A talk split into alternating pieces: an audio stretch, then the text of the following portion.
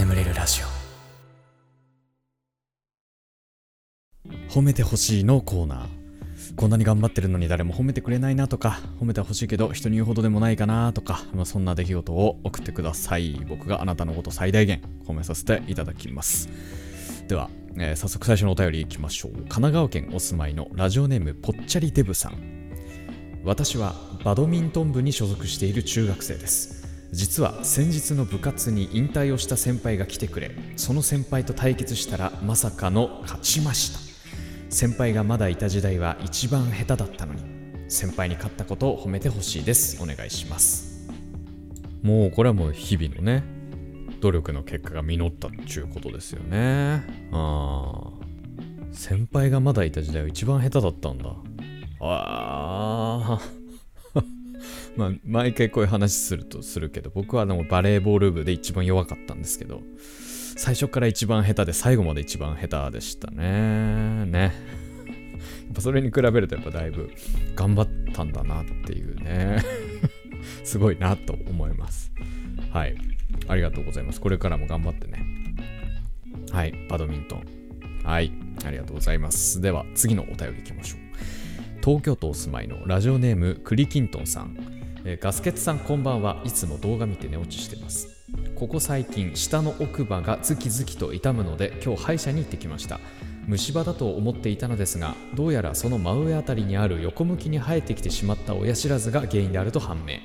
生えてきた方向的にもその日のうちにパパッと済ませられる程度のものだったので軽い気持ちで抜いてきました。抜いた時は麻酔もあって全然痛くなかったのですが今になって抜いた親知らずがあった場所ももともと痛かった奥歯もズキズキと痛み、えー苦しい夜を迎えています。明日は朝から予定があるので早く寝なきゃいけないためガスケツさんのラジオの助けを借りながらこの痛みと戦い寝たいと思います。そんな頑張って寝る私をどうか褒めてください。多分このよお便りが読まれるのはこの痛みを引いた後になると思うので、えー来週反対側の親知らずを抜いた時の苦しい夜も含めて褒めていただきたいです。長々と失礼しました。これからもガスケツさんを応援しております。はいありがとうございます。な僕はまだね親知らず抜いたことないからそれがどれだけ苦しいのかわかんないんだけどただ僕昔歯の矯正をしていて中学生ぐらいの時に。でその時にレントゲン毎回撮ってたんだけど親知らずがあるっぽいこと言われてたのよ。まだ生えてきてないけどまだちょっとこう埋まってるね下にみたいなこと言われてて。だからもうちょっとしたら生えてくんのかな？わかんないんだけど。ただやっぱすごい怖いのはさあのー歯の矯正ですらすげえ痛かったのね。あの歯に針金つけてさ動かすわけじゃん。で最初慣れるうちすごい痛いのよ歯の矯正って。で最初のうちとかさ本当に柔らかい針金を使ってね動かしてくんだけどそれなのにめちゃめちゃ痛いのよ。うん。でその歯が痛いのになんかその時の家で出た夕食がなんか美味しいお肉でなんかもう切れ散らかしたもんね俺その時。まだ覚えてる。なんだよなんだよ俺俺こんな歯痛い時に美味しいの出すなみたいな感じでなんかめちゃめちゃ切れ散らかした記憶があるぐらいね。めっちゃ歯が痛いんだけど。でもさ多分あれでしょ？親知らずってそれを上回るわけよね。どうしたらいいの？マジで怖いんだけど。こっからまた苦しいクリキントンさんがその過ごしたその苦しい夜がやってくると思ったら怖いね。やだーちょっと怖い。ね。うんいやよくぞよくぞ耐えました、うん、ね強い。やはり強いです。クリキントンさんあなたは強い。ありがとうございます。えー、では次のお便りでございます、えー東京都お住まいのラジオネームハイボール大好きさん。ガスケツさんこんばんは。いつも寝る前に楽しく拝聴しております、えー私には好きな人がいました。よく一緒にお酒を飲む仲間の一人です。その人には気持ちを伝えていましたがイエス・ノーの返事はもらえないまま2週間ほどが経過していました。そんなある日いつもと同じようにみんなで飲んでいた時仲間の一人がお店にいた女の子をナンパして一緒に飲み始めました。最初は可愛くてノリのいい子だなくらいにしか思っていませんでしたがいつの間にかその女の子は私の好きな人の隣に座っていてずっと手をつないだり彼の肩にもたれかかったりしていました。彼もまんざらではないような様子でした。最終的に彼はその女の子を持ち帰ったようでした。私はその状況を目の前で見て本当に辛くてすぐにでも帰りたい気持ちになりましたが他のみんなが楽しく飲んでる雰囲気を壊したくなかったのでずっと笑顔で楽しくしているよう精一杯振る舞いました。目の前で失恋したけど頑張って最後まで耐えた私をどうか褒めてください。よろしくお願いします。よくぞ耐えました。あいやでもいやしんどいだろうしさ。まあそりゃ絶対しんどいだろうしさ。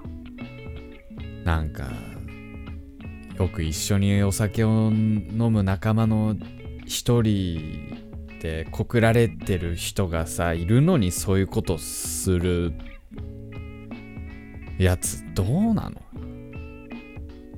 なんかまあ脳の返事してんだったらまださいいけどなんか泳がせといて。そんなねえ。まあでもその程度の男だったんですよ。結局は。でその状態でねこうニコニコねあのしながら普通にお酒飲んでるそのあの強さ、うん、ハイボール大好きさんのその芯の強さみたいなのにこう惚れるいい男性がきっと現れます。大丈夫です。明るく生きていきましょう。ねありがとうございます。はい。では次のお便りいきます。千葉県お住まいのラジオネームチョコミントさん。就職してから8ヶ月。専門学生の頃2日に1回は遅刻していた遅刻魔が8ヶ月間1日も遅刻せず休みもせず仕事に行っています。誰も褒めてくれないのではなく社会人では当たり前なことですが遅刻魔だった私がこんな長い間遅刻も休みもせず通えているのに日々驚いています。明日も仕事眠れるラジオを聴いてしっかり寝て完璧なパフォーマンスで仕事に挑みたいと思います。してる？みんな。あの目覚まし時計ってねあんま体に良くないらしいよ。知ってた？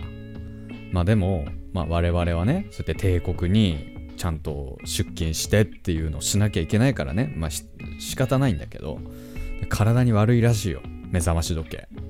だからその自然界で言うとこう寝てる時に肉食動物に襲われたみたいなあの感じらしい。そうすごいストレスをか負荷かけて起きる方法なんだよ。目覚まし時計って。だからねみんなねなんか普通にこう毎朝アラームかけてセットして毎朝起きてる人みんなすごいんだよ実は。無理してるんだよみんな。実は。すごいんですよだから。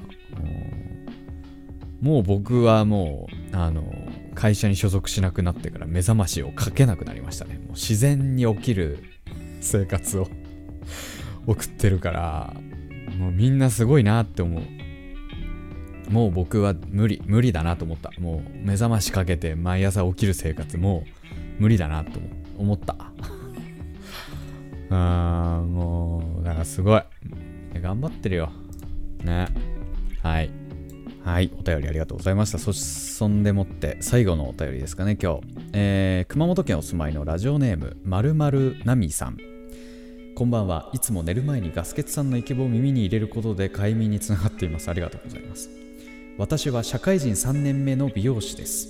夢だった仕事についてとても嬉しいのですが夢と現実のギャップに毎日ついていくのが必死です、えー、キラキラした毎日にえー、キラキラした毎日を想像していたのですが美容師という仕事は人に求められてなんぼの仕事なので毎日お客様に求められるような人になれるよう考え行動していて考えすぎているせいかストレスを溜め込んでしまいます。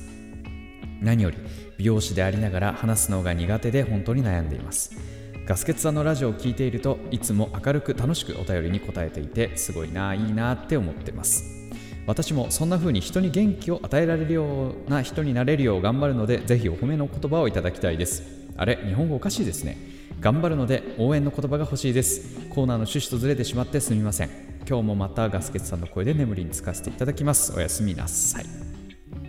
あのー、僕会社員時代に通ってた美容室があってただその通勤途中にあったから通ってただけでもう今は行かなくなっちゃったんですけどあのそこの美容室何が僕気に入ってたかってなんか店員さんがあんまり話しかけてこない上になんかみんなネクラっぽくって良かったんですよね。僕なんか美容師さんって怖いからなんかあんま話したくないんですよね。僕はね。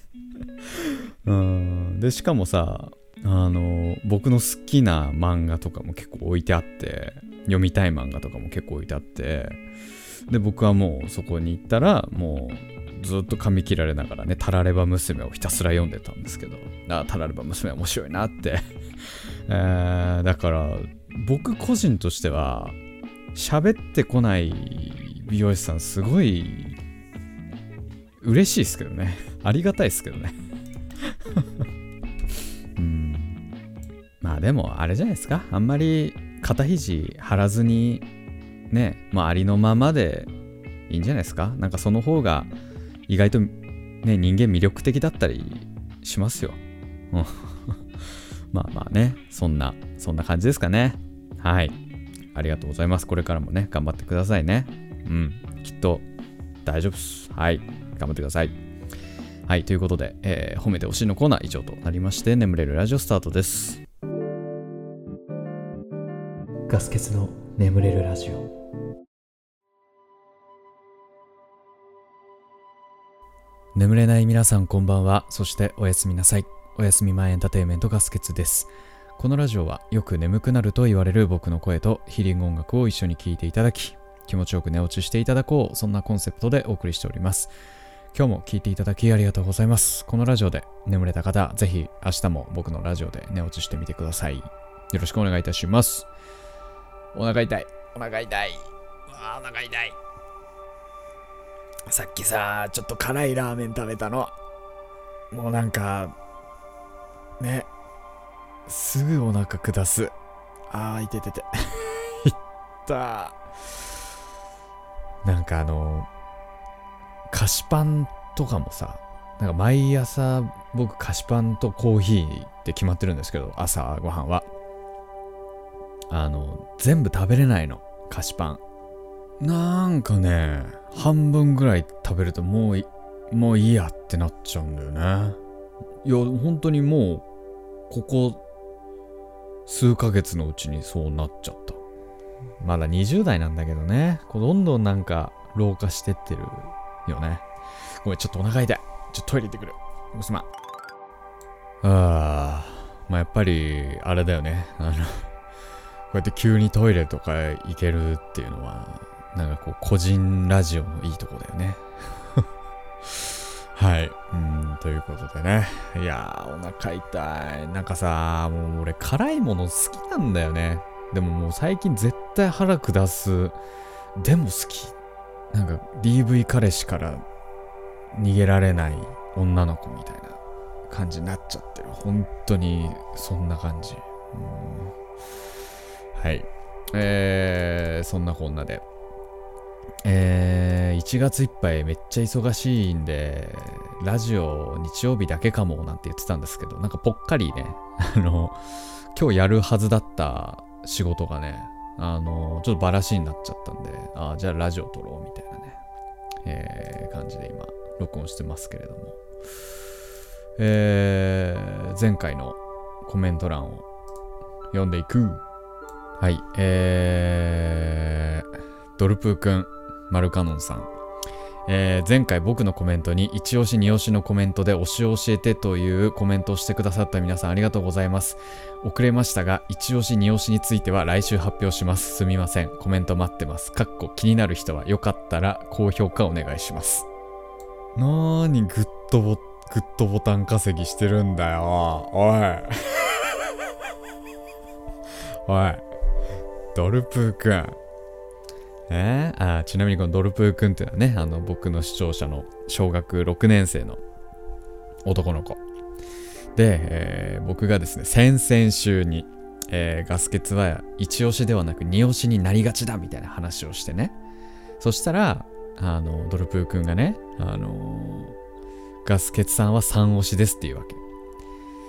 でドルプー君はなんか本当にこう僕はドルプー君にとって僕は一押しなんじゃないかとねこう思ってたものですからこうショックを受けたっていうくだりが先週あってそれに対してですね。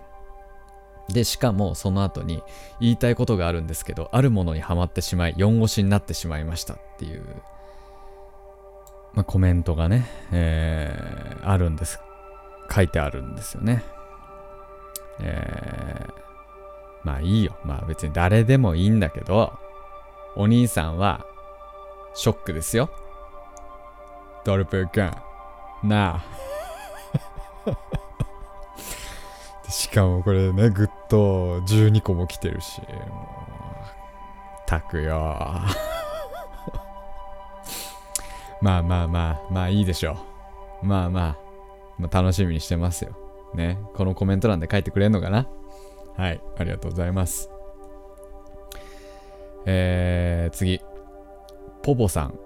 えー、コロスケ見てみたけど、ガスケツさん少し誇張してたなりよ。コロスケさん、本当に大変申し訳ございません。マジ？誇張してた？俺。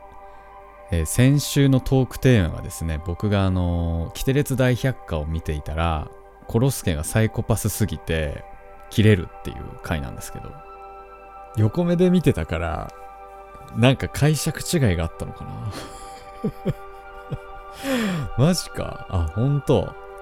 すみません。はい。えー、ちょっとコロスケさんにかなり迷惑をかけてしまった。ちょっともう一回見てみます。はい。ありがとうございます。はい。えー、キョンスマイルさん。えー、1を超えて0押しです。かっこ意味わかんないこと言ってすみません。で、このキョンスマイルさんがですね、えー、小学3年生と5年生の兄弟だったかな確か。はい。ドルプーくん。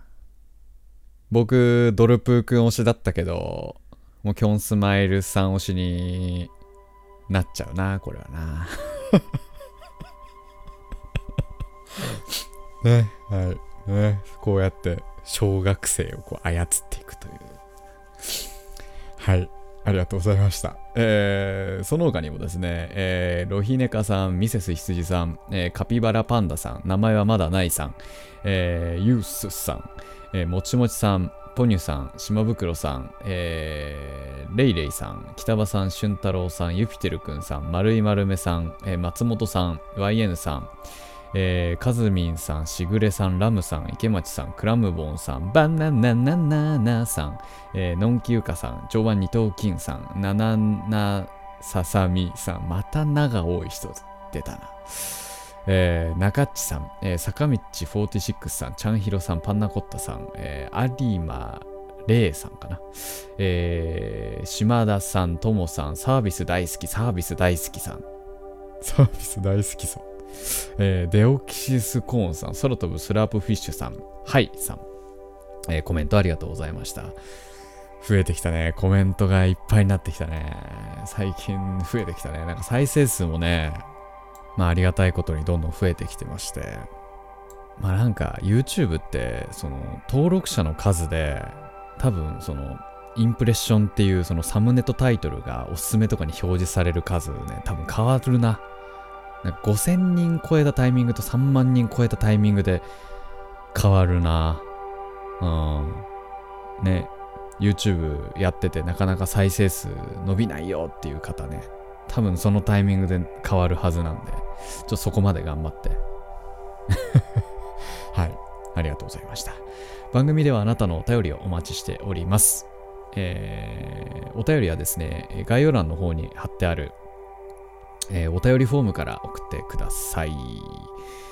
はい、えー、募集しているコーナーに関しましても、えー、そちらの中にですね、記載ありますので、そちら読んで、えー、送っていただければなと思います。はい、えー、それではしばらくヒーリング音楽の方をお聴きください。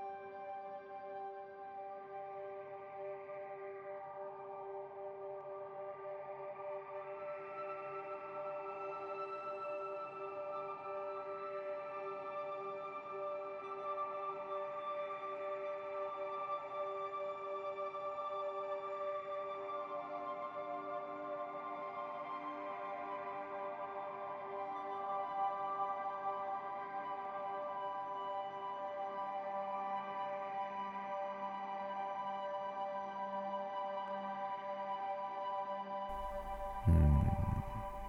まあね。嫌になっちゃうよね。嫌になっちゃうよ。ね。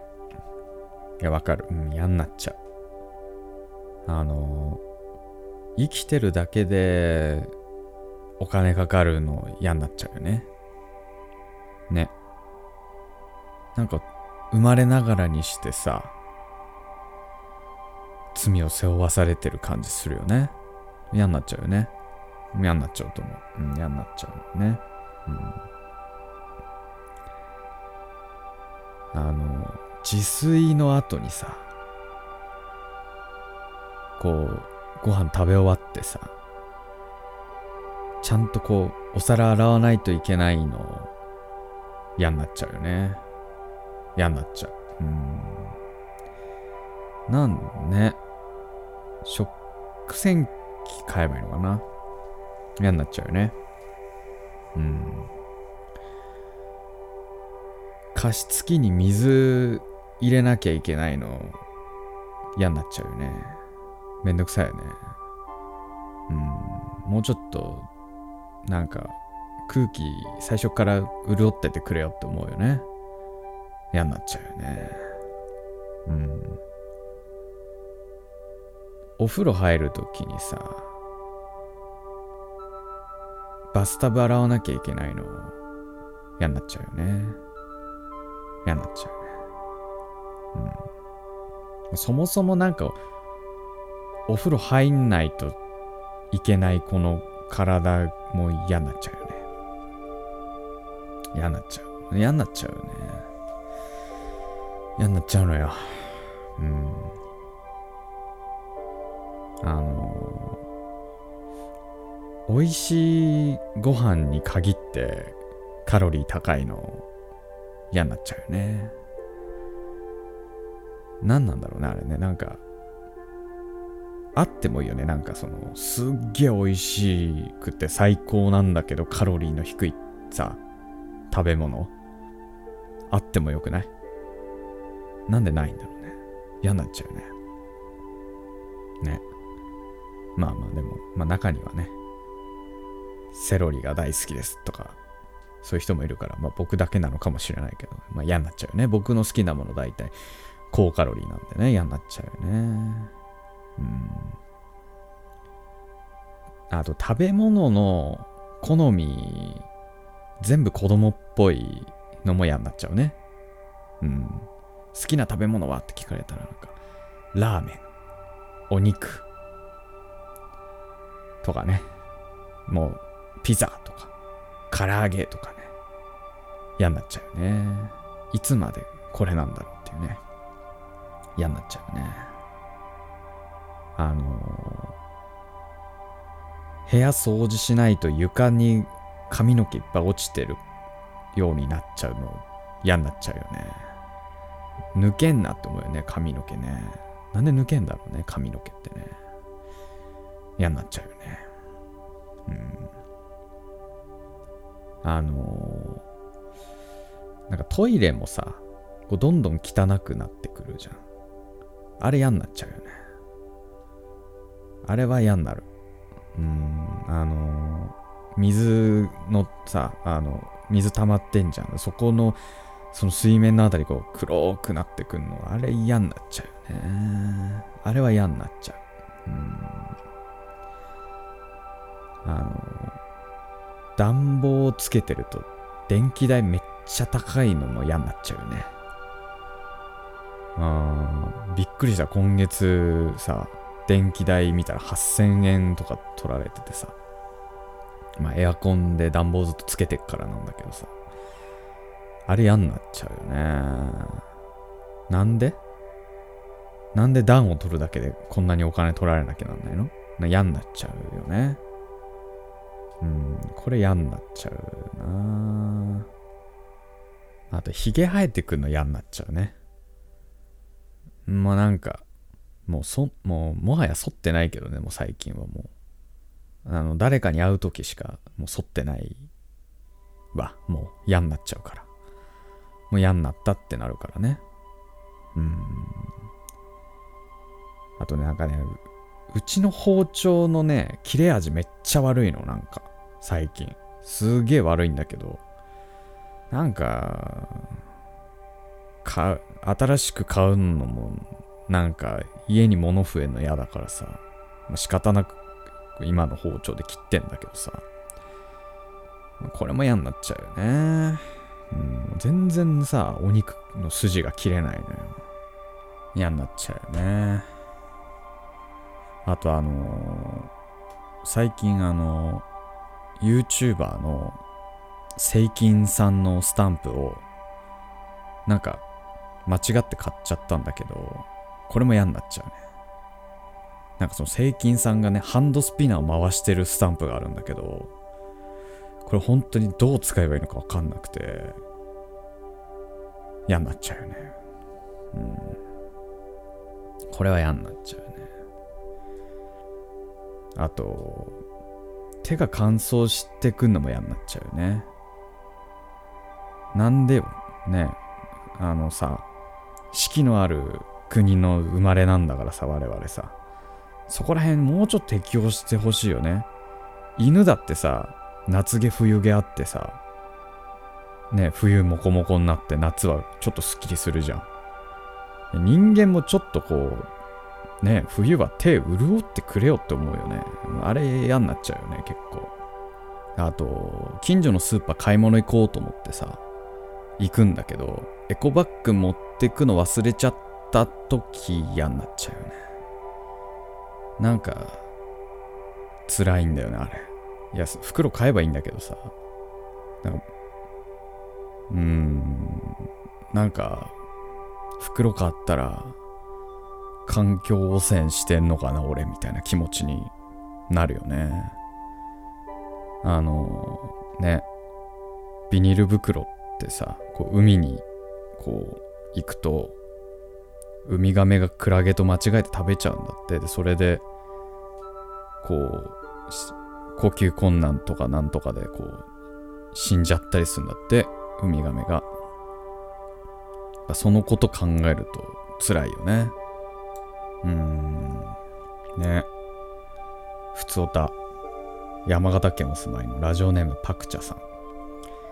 いつも寝る前に聞かせていただいてます。私は短大で今年就職の年でした。私はやりたいこともなく就職先のイメージもつかず、だらだらと学生生活を送っていたのですが、変なところで闘争心に火がつき、周りの友達の中で絶対に一番最初に内定をもらいたいと思い、就職活動を早めに始めました。すると、運よく2つ目の会社で無事内定をいただき、学会一早く就職先が決まりました。しかし実際インターン、かっこ4月より前に入社し働くこと、過去閉じに参加してみると自分の思い描いている働き方ではありませんでした。周りの方々はすごくいい方ばかりなのですが何かが違うという違和感を抱えながらインターンに参加している状態です。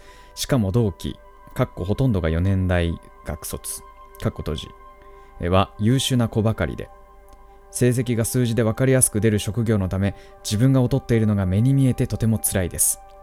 上司の方々は大丈夫これから成長してこうと言ってくださっているのですが4月から本格的に働くのに今から違和感を抱えていたり周りより劣っている自分の将来が本当に不安です。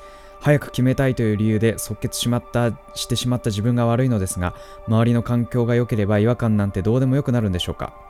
これからずっとこの不安を一人で抱えているのが嫌で、いつも心の支えになっているガツケツさんのお便りに書いてしまいました。長々と書いてしまい申し訳ありません。読んでいただけたら嬉しいです。ね。嫌になっちゃうよね。嫌になっちゃうよ。あのー、ね。実際入社する前に、ここの会社違うんじゃね？とか思うの嫌になっちゃうよね。いや、本当に嫌になっちゃうと思う、これは。まあでも、あれよ。どこ入っても違和感は感じると思うんだよね。うん。まあまあ、だし、しかも、短大卒でしょめちゃめちゃ若いってことでしょあの、第二新卒っていう就職の仕方もあるし、まあ1年働いてみて本当に違かったら第二新卒でっていうのでもいいんじゃない？とか思っちゃうけどね。うん。もう僕なんてだって、あれよ。一年浪人して、一年留年して、会社入って、2年勤めて、会社辞めて、全然違うことしてっかんね。やばいっしょ。ね。僕も働いてる時に、ああ、これもう嫌になっちゃうなと思って、嫌になっちゃったから、やめた。うん。あんまり不安に思わなくてもいいんじゃない？しかも、ね、あの、ね、上司の方々が、これから成長してこうって言ってくれるいい人なわけでしょ？結局ね、あれよ、周りがいい人か否かだから、会社で働く上で一番大事なことって。うん。いい人ばっかりなんだったら、きっと大丈夫だよ。ね。はい。ということで えー、お便りありがとうございました。ね、頑張ってね。はい。ということで、えー、眠れるラジオこれぐらいにしときましょう。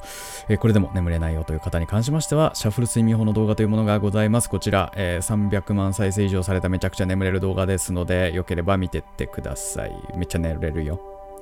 はい。そろそろ新しいの出そうと思ってるんですけどね。もう嫌になっちゃってるからね、俺はね。えー、ヒーリング音楽はこの後もしばらく続きますので、このまま寝落ちしていただく形でも大丈夫かなと思います。はい。えー、それでは今まで聞いていただきありがとうございました。お相手はガスケツでした。嫌になっちゃうよね。